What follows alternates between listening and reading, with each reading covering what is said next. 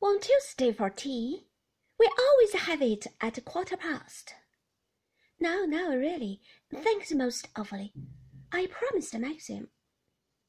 My sentence would go trailing off into nothing, but the meaning would be understood.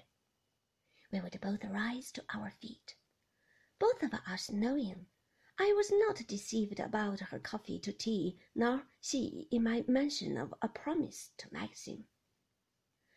Had sometimes wondered what would happen if a convention were denied, if, having got into the car and waved a hand to my hostess on the doorstep, I suddenly opened it again and said, I don't think I'll go back after all. Let's go to your drawing room again and sit down. I'll stay to dinner if you like, or stop the night. I used to wonder if convention and good county manners would brave the surprise, and whether a smile of welcome would be summoned to the frozen face. But of course! How very delightful of you to suggest it! I used to wish I had the courage to try, but instead the door would slam, the car would go bowling away down the smooth gravel drive, and my late hostess would wander back to her room with a sigh of relief and become herself again. It was the wife of the bishop in the neighboring cathedral town who said to me, Will your husband revive the Manderley fancy dress ball, do you suppose? Such a lovely sight always. I shall never forget it. I had to smile as though I knew all about it and say, We have not decided. There have been so many things to do and to discuss. Yes, I suppose so, but I do hope it won't be dropped. You must use your influence with him.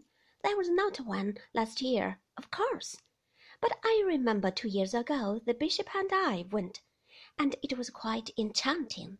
Manderley so lent itself to anything like that. The hall looked wonderful. They danced there and had the music in the gallery. It was all so in keeping, a tremendous thing to organize, but everybody appreciated it so. Yes, I said. Yes, I must ask Maxim about it. I thought of the docketed pigeonhole in the desk in the morning room. I pictured the stack upon stack of invitation cards, the long list of names, the addresses, and I could see a woman sitting there at the desk and putting a V beside the names she wanted and reaching for the invitation cards, dipping her pen in the ink, writing upon them swift and sure in that long slanting hand. There was a garden party, too, we went to one summer, said the bishop's wife. Everything always so beautifully done, the flowers at the best. A glorious day, I remember. Tea was served at little tables in the rose garden.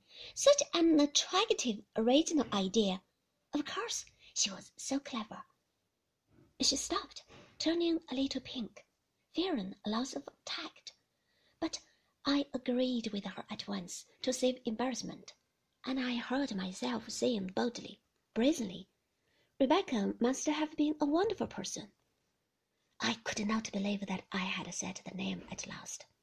I waited, wondering what would happen. I had said the name. I had said the word Rebecca aloud. It was a tremendous relief.